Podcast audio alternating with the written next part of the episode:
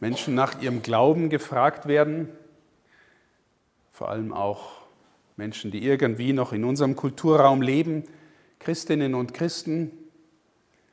Und wir fragen dann, was ist eigentlich Christentum? Dann kommt ganz oft die Aussage, dass es Nächstenliebe ist. Und an diesem Gleichnis sehen wir, dass das nicht völlig verkehrt ist. Gleichzeitig glauben wir als Christinnen und Christen, dass Nächstenliebe natürlich nicht das Einzige ist, was das Christentum im Innersten ausmacht. Und wir stellen uns die Frage, hat Jesus wirklich was Neues gebracht? Oder hat er einfach als ein besonderes Exemplar von Mensch gezeigt, was Menschsein als aufrichtiger, wahrhaftiger, liebe, liebender Mensch bedeutet. Eine, ein Hinweis, warum wir glauben, dass Jesus wirklich was Neues gebracht hat, lässt sich an zwei Begriffen deutlich machen. Wenn Sie heute in der Alltagssprache das Wort Pharisäer benutzt, dann versteht jeder, dass ihr jemanden meint, der irgendwie falsch ist oder hinterfotzig ist oder lügt oder täuscht. Ein Pharisäer ist einer, der gesellschaftlich falsch spielt. Und wenn wir das Wort Samariter hören, dann denken wir sofort, ja, das ist einer, der ganz gut ist, der irgendwie barmherzig ist und der Menschen hilft. Beides ist eigentlich in der Heiligen Schrift zunächst mal ganz umgekehrt. Die Pharisäer waren eigentlich die ganz frommen, die sehr religiösen, die, die alle Gesetze versucht haben einzuhalten. Und die Samariter waren eigentlich die totalen Außenseiter im Blick auf das Judentum, hatten den falschen Glauben, waren moralisch wahrscheinlich korrumpiert, hatten zumindest den Ruf. Und ein Jude wollte mit einem Mann aus Samarien oder einer Frau nichts zu tun haben. Vielleicht erinnert ihr euch an die Geschichte von der Frau am Jakobsbrunnen, als Jesus durch Samarien zieht. Und er spricht sie einfach an. Und sie ist völlig bestürzt und sagt, was du, ein Jude, sprichst mich, erstens eine Frau, zweitens aus Samaria, sprichst du einfach so an. Das geht eigentlich gar nicht. Also irgendwas ist schon neu an dem Ganzen, sehr neu. Ich gehe dieses Gleichnis zunächst mal mit einigen Erläuterungen durch, die das Ganze zunächst mal vom Text her und vom geschichtlichen Setting versuchen zu verstehen. Also der Auslöser, der Gesetzeslehrer fragt nach dem ewigen Leben, aber es heißt auch, er will Jesus auf die Probe stellen. Das heißt, er weiß eigentlich schon die Antwort und fragt, ob der Herr Jesus rechtgläubig ist. Jesus fragt zurück und der Gesetzeslehrer gibt darauf die Antwort, also du sollst den Herrn, deinen Gott lieben mit ganzem Herzen, ganzer Seele, ganzer Kraft und den Nächsten wie dich selbst. Und Jesus sagt, gut hast es gemacht. So stimmt's. Geh und du wirst leben. Und Leben bedeutet ewig. Jetzt kommt der, Pharisäer, äh, der Gesetzeslehrer und will seine Frage rechtfertigen, heißt's. Und er stellt die echt interessante Frage, und wer ist mein Nächster? Wer ist mein Nächster, den ich lieben soll wie, ich sel wie mich selbst? Und es war eigentlich völlig klar normalerweise, dass der Nächste entweder die engsten Angehörigen sind oder die, die zu deinem religiösen Volk gehören. Also die, die äh, im Judentum deine Glaubensgeschwister oder deine Landsleute sind. Und die dann noch irgendwie nah bei dir leben. Wer ist mein Nächster? Also das erklärt Jesus dann indem er dieses Gleichnis äh, erzählt. Ein Mann ging von Jerusalem nach Jericho. Muss man wissen, dass Jerusalem tatsächlich ziemlich hoch liegt. Habt wahrscheinlich schon öfter mal das Wort gehört vom Berg Zion. Jerusalem liegt oben und Jericho ist eine der tiefst gelegenen Städte, die es überhaupt gibt, auf der Höhe des Toten Meeres. Und es ging ganz schön runter und man kann den Weg heute noch gehen. Es sind ungefähr 25 Kilometer, ziemlich zerklüftet. Und wahrscheinlich gut geeignet, dass sich da also irgendwie Räuber äh, verstecken, weil die nächsten Ortschaften waren fußläufig weit weg. Oft gingen Händler rauf und runter. Vielleicht war der, der überfallen worden ist, ein Kaufmann, ein Händler, der irgendwelche Waren bei sich hatte. Das erfahren wir nicht. Ein Mann ging von Jerusalem nach Jericho hinab. Nachher werde ich eine geistliche Deutung auch noch geben, kann jetzt schon sagen, Jericho war auch die Stadt der Sünde. Die, die das Alte Testament ein bisschen kennen, die wissen, als, Israel über den Jordan ins gelobte Land eingezogen ist, war Jericho die erste Stadt, die sie platt gemacht haben. Als Stadt der Sünde, als Stadt, die verflucht war. Und die sind da in einer eindrucksvollen liturgischen Prozession siebenmal rumgezogen, haben die Propheten, äh, äh die, die, die Trompeten äh, erklingen lassen und dann sind die Mauern eingefallen. Jericho, die Stadt der Sünde. Der blinde Bettler Bartimäus sitzt an den Toren von Jericho und das, das Gleichnis, Jesus heilt den, der geht ihm dann nach. Das bedeutet, Sünde verdunkelt deine Sehfähigkeit, aber Jesus heilt und er ist der, der kapiert, dass er ihm nachfolgen muss. Aus Jericho hinauf nach Jerusalem geht Jesus dann. Jetzt geht es erst einmal von, Jericho, von Jerusalem oben nach Jericho unten. Der Weg ist zerklüftet und gefährlich. Zwei Punkte. Der Mann wird geplündert von Räubern.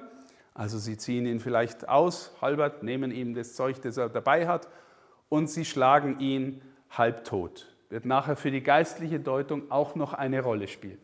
Jetzt ein Priester und ein Levit.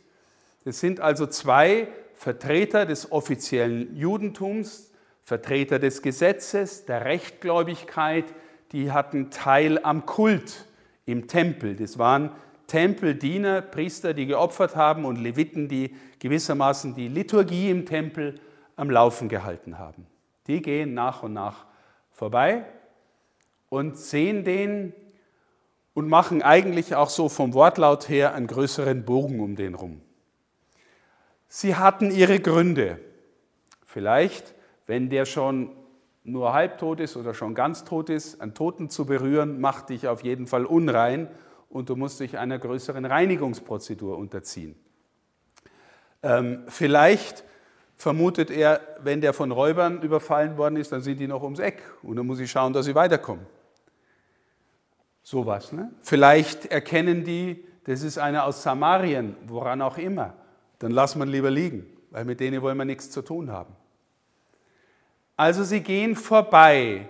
Natürlich ist die Anfrage, äh, Gott ist ein barmherziger Gott, du kommst vom Kult, vom Gottesdienst und bist nicht automatisch gut, ein guter Mensch oder einer, der barmherzig ist.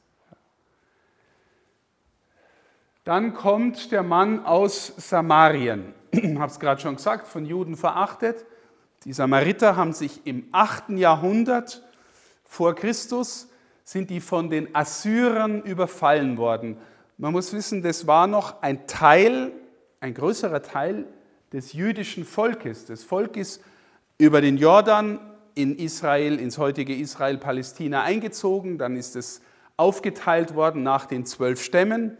Dann äh, gab es die Zeit der Richter und dann die Könige. Und nach dem Tod von Salomo hat sich das Reich aufgespalten und Samaria ist das, was das Nordreich war.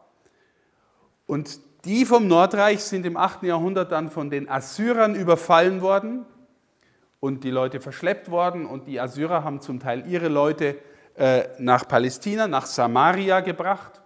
Und dann war es eine Art Mischvolk aus Heiden und, äh, und wahrscheinlich wird man heute, oder hätte man damals gesagt, Pseudojuden.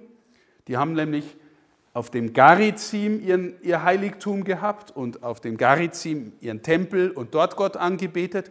Und von ihrer Bibel hatten sie nur noch die fünf Bücher Mose als heilige Schrift verehrt. Also ihr merkt schon, das ist nichts Halbes und nichts Ganzes, die Samariter. Ja, und sie galten natürlich als moralisch korrupt, Außenseiter. Die Juden wollten mit denen nichts zu tun haben, eigentlich. Aber ich habe schon auch beim letzten Mal bei dem äh, Gleichnis vom verlorenen Sohn gehabt, wir übersetzen jetzt wieder in der Einheitsübersetzung, er hatte Mitleid.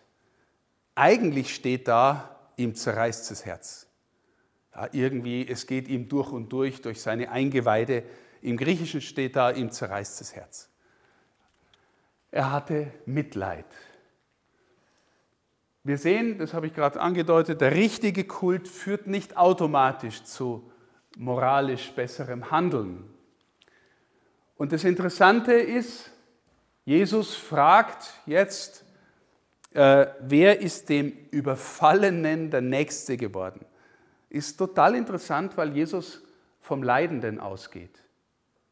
Und nicht, ne, der, der, der Gesetzeslehrer fragt ja, wer ist mein Nächster? Also so. Und Jesus fragt jetzt umgekehrt, wer ist dem Gefallenen der Nächste geworden. Vielleicht habt ihr oder sicher habt ihr in den Medien mitbekommen, dass die Kirche in Deutschland, die katholische Kirche, aber auch die evangelische, nur uns trifft es viel mehr, äh, ganz stark über das Thema Missbrauch äh, nachdenken und immer mehr die Erkenntnis wächst, die Kirche hat nie von den Opfern her gedacht, sondern immer die Institution selber schützen wollen. Wer ist dem Überfallenen der Nächste geworden? Also Jesus denkt von dem Halbtoten her. Was tut dieser Samariter? Der tut eigentlich unglaublich viel. Gell? Er übergießt, äh, er, er, kniet sich offensichtlich zu dem nieder, berührt ihn, gießt ihm Wunden, äh, Öl und Wein in die Wunden, verbindet ihn, bringt ihn auf sein Reittier, bringt ihn in die Herberge, übernachtet dort mit ihm an seiner Seite, sagt dem Wirt am nächsten Tag, da hast du das Geld und wenn es nicht reicht, dann bring ihn da beim nächsten Mal noch was vorbei und kümmere dich um ihn. So geht die Geschichte aus. Also vom Setting her eine hoch überraschende Geschichte ähm, und Jesus will jetzt die Antwort von dem Gesetzeslehrer, wer ist ihm der Nächste geworden und er muss echt zugeben, naja, der, der barmherzig an ihm gehandelt hat. Also geh und handle genauso. Dann könnte man den Satz von vorher wiederholen, dann wirst du leben. Jetzt ist natürlich so, wir haben das beim letzten Mal auch schon gehört, im Grunde, wenn Jesus Gleichnisse erzählt, die irgendwie mit dem Reich Gottes zu tun haben, erzählt er immer auch von sich. Origenes, ein berühmter Autor der Antike, wird sagen, Jesus ist die Auto-Basilea, also er ist das Königreich Gottes in Person. Er selbst ist gewissermaßen die Ankunft des Reiches Gottes. Und Jesus erzählt Gleichnisse vom Reich Gottes. Das ist auch so eins, auch wenn es auf diese Frage hin ausgelöst worden ist. Das heißt, die Kirchenväter, die die als erste maßgeblich die Bibel kommentiert haben in den ersten Jahrhunderten der Kirche, haben sofort irgendwie das aufgegriffen und in einer Weise der Allegorie nennt man diese Auslegung gesagt, also, der Samariter ist Jesus, ist ja klar. Der Samariter ist Jesus. Also die geistliche, allegorische Deutung, Jesus erzählt im Grunde von sich selbst, sagen die Kirchenväter. Er ist, sein Name ist der Salvator, der Heiland. Und Salvator heißt auch der, der gesund macht. Ne? Heiland ist der Gesundmacher.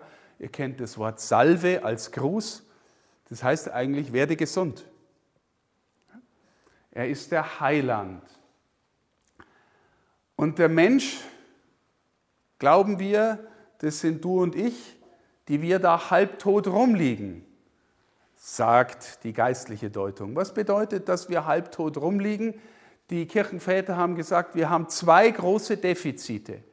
Das erste, wir sind halbtot, also in unserer Natur verwundet. Jetzt geht es um die Frage, die wir immer wieder mal aufgreifen, was ist eigentlich die Sünde? Und äh, die, die Schrift und unsere Tradition des Glaubens sagen, die Sünde ist das, was uns eigentlich von Gott entfernt hat. Wir leben gewissermaßen ohne, ohne ähm, dass wir in und aus Gott leben und versuchen, das alles selber zu machen.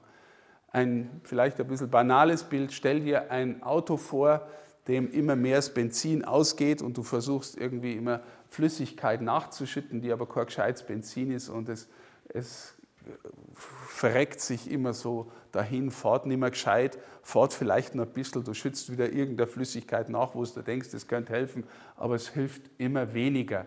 Das Auto geht nach und nach kaputt. Der Mensch, der sich von Gott entfernt, ist halb tot. Merkst du das an dir? Naja, willkommen im Club der Sünder, gell? wir alle. Ist, bist du immer ganz heil? Stimmen bei dir denken und wollen und, und fühlen und dein Triebleben? Ist es immer eins? Ist es immer ganz? Und zwar immer in die gute Richtung? Oder ist es nicht so, dass deine Grundbedürfnisse in die Richtung ziehen, manchmal auch untereinander äh, miteinander kämpfen. Gell? So auf der einen Seite tätst du am liebsten äh, die ganze Nacht am Handy sein, auf der anderen Seite hast du doch auch ein Schlafbedürfnis, aber du kommst nicht zur Ruhe, dann haust du wieder die Kartoffelchips noch rein und trinkst das Cola hinterher und so. Oder, und du denkst äh, im Kopf, na, eigentlich ist das echt totaler Blödsinn und du weißt es aber, gell, dass es Blödsinn ist. Du willst jetzt aber schlafen, da kannst du wieder nicht schlafen. Also willkommen im Club der Desintegrierten. Sind wir alle, oder? Hm. Irgendwie im Blick auf Gott und die Beziehung zu ihm halb tot, desintegriert. Der Mensch braucht Heilung. Und dann, ähm, äh, also sie, sie schlagen ihn halb tot und sie berauben ihn seiner, seiner Kleidung und seiner Gegenstände, die er bei sich hat. Da sagen die Kirchenväter symbolisch, ja, wir sind der übernatürlichen Gnade beraubt. Also dieses selbstverständlich in der heilsamen Beziehung mit Gott leben, haben wir nicht mehr. Was bedeutet die Taufe? Naja, die Gnade empfangen, wieder hineingenommen werden in die Beziehung zu Gott. Also Jesus ist der, der in diesem Sinn der Heiland ist. Und was macht er dann? Ähm, ja, er ist auch noch der Außenseiter seines Volkes. Gell? Wir hören manchmal in der Schrift Sätze wie aus Nazareth. Kann da was Gutes kommen? Oder wir stammen nicht aus einem Ehebruch. Klammer auf, du wahrscheinlich schon, weil wie ist denn das mit deiner Mama und so? Klammer zu. Also er ist der Außenseiter seines Volkes, die Pharisäer, die Schriftgelehrten, die hohen Priester verdächtigen ihn durchwegs. Jetzt kommt er und bringt alles durcheinander. Ähm, ein Mann aus Samaria, und dann erheilt mit Öl und mit Wein. Und natürlich denken die Kirchenväter an die Sakramente, auch wenn die damals noch nicht ausgefaltet waren. Also Öl, Balsam. Was gibt es für Öle in unserer Kirche? Das Katechumenenöl. Ich habe erst am letzten Sonntag Taufbewerber, erwachsene Taufbewerber da gehabt, die salbt man mit Katechumenenöl. Das sind die Katechumenen, die sich auf die Taufe vorbereiten.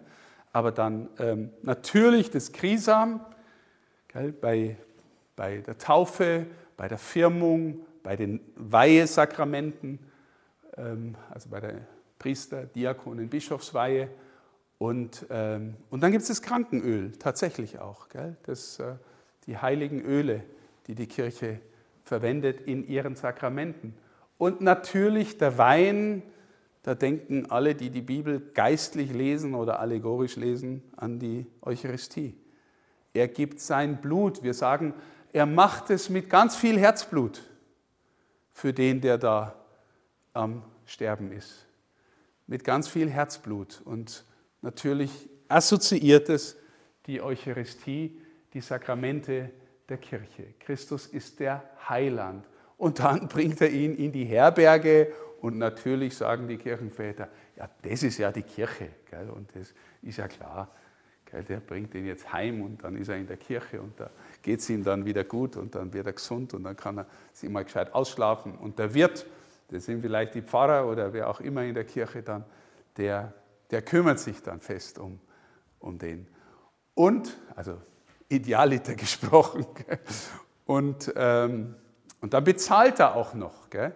Auch, das ist, auch das ist ein biblisches Motiv. Christus bezahlt den Sold, den gewissermaßen die Erlösung des Menschen ihn kostet. Der Mensch ist ihm kostbar, deswegen kostet es ihn sein Leben. Zwei Denare war relativ viel, wenn man jetzt wieder auf die rein geschichtliche Ebene geht, war nicht einfach irgendwas, waren immerhin zwei Tageslöhne wahrscheinlich von einem normalen Arbeiter von, äh, von damals. Und wir, wir sind berufen, wenn wir, wenn wir so gewissermaßen geheilt werden ähm, und, äh, und spüren, dass wir in eine heilsame Nähe zu Christus kommen in seiner Kirche, wenn uns die Sakramente was bedeuten, wenn wir gewissermaßen uns da hineinnehmen lassen in dieses heilsame Geschehen, in unsere eigenen Wunden, dass das, äh, dass das uns natürlich, hoffen wir, gut tut, heiler macht. Ganz heil werden wir in dieser Welt nie werden aber trotzdem befähigt, rauszugehen und in derselben Weise Zeugnis zu geben, wie es der Herr tut. Geh und handle genauso. Also vielleicht, um, um ein Zeugnis zu geben, ähm, natürlich bleiben wir in bestimmter Weise Sünder und desintegriert, aber ich glaube schon, dass ich äh, sagen kann, seit ich mich entschieden habe für die Nachfolge, ist, ist mein Leben sehr viel mehr ganz geworden, also sehr viel mehr ähm, fokussiert auf, auf, auf ihn hin. Und gewissermaßen der Grund meines Handelns ist getragen ähm, von, dem, von dem Bewusstsein, dass er mich trägt. Und wenn man das spüren darf und dann in der Freude sein darf, ihm zu dienen, dann merkt man, dass man äh, heiler geworden ist. Wie gesagt, das hört nie auf in diesem Leben, das Ringen darum, in die größere Integration zu finden. Aber dass Christus in diesem Sinn ein Heiland ist, mag ich wirklich bezeugen. Er schenkt den tiefsten Sinn, den wir uns denken können. Ich habe äh, mich bei der, beim Nachdenken über, ähm, über dieses Gleichnis an ein Bild erinnert. Das habe ich auf mein Primizbildchen, also ich habe vor über 20 Jahren die Priesterweihe gehabt, vor 22 Jahren, und äh, habe mir gedacht, welches Motiv nehme ich als Bild für, ne, da macht man so Bildchen und da bittet man die Leute für einen zu beten und es war praktisch das Titelbild, ist eine Keramik von einer äh, Schweizer Ordensschwester, ich glaube inzwischen lebt sie nicht mehr, sie war damals schon äh, doch ein bisschen älter. Ähm, und es bedeutet, das Bild hat den Titel Die barmherzige Dreifaltigkeit. Und äh, da ist also in der Mitte, der ist ein bisschen dunkler, sieht man nicht so toll, der halbtote Mensch. Der halbtote Mensch, dunkel, und die Figur, die sich so umarmend über ihn rüberbeugt, ist der Vater. Der haucht ihm den Lebensatem ein. Wir hören in der Schrift, ne, ganz am Anfang, dass Gott den Menschen erschafft, indem er ihm den Lebensatem einhaucht. Das heißt, Gott hält ihn, ähm, oder so kann man es zumindest deuten, Gott hält ihn am Leben. Wir in der katholischen Kirche haben im Grunde äh, nie gesagt, dass der Mensch total verdorben ist. Das gibt es in der protestantischen Tradition stärker. Der Mensch ist total korrumpiert, deswegen sola gratia. Äh, die Gnade muss ihn gewissermaßen ganz erneuern. In unserer Kirche war immer, nee, der Mensch ist verwundet. Er hat immer noch ein Gespür für Wahrheit und Gerechtigkeit, auch wenn er darin sich schwer tut zu bleiben und, und das ewige Leben kann er sich ohnehin nicht selber verdienen. Aber der Vater hat ihm den Lebensatem eingehaucht und hört nicht auf, das zu tun. Der Sohn küsst ihm die Füße, wäscht ihm die Füße, ähm, versucht ihm, kann man sagen, vielleicht Widerstand zu geben. Und der Heilige Geist ist die, diese Fluggestalt, Taube, Feuer in der Mitte, der zielt auf das Herz des Menschen. Also die Dreifaltigkeit kümmert sich um den halbtoten Menschen und versucht nichts anderes, als ihn immerfort und immer neu aufzurichten und ihn mit Leben zu erfüllen und ihm Leben zu geben. Ich hoffe, der eine oder die andere kann etwas von dem Geheimnis erahnen, wie sehr sich Gott nach uns sehnt und wie sehr er sich um uns sorgt. Auch am Bild dieser schönen Keramik. Ein letzter Punkt noch, der relativ aktuell ist, also es ist zwar schon von 2020, glaube ich, aber ähm, die wichtigsten Texte, die Päpste verfassen, heißen Enzyklika. Und äh, die letzte und wie ich glaube auch sehr bedeutende Enzyklika hat Papst Franziskus geschrieben mit dem Titel Fratelli Tutti. Das heißt, äh, alle sind Geschwister, Fratelli sind Geschwister, Tutti heißt alle. Alle sind Geschwister und der Untertitel ist über die Geschwisterlichkeit und die soziale Freundschaft.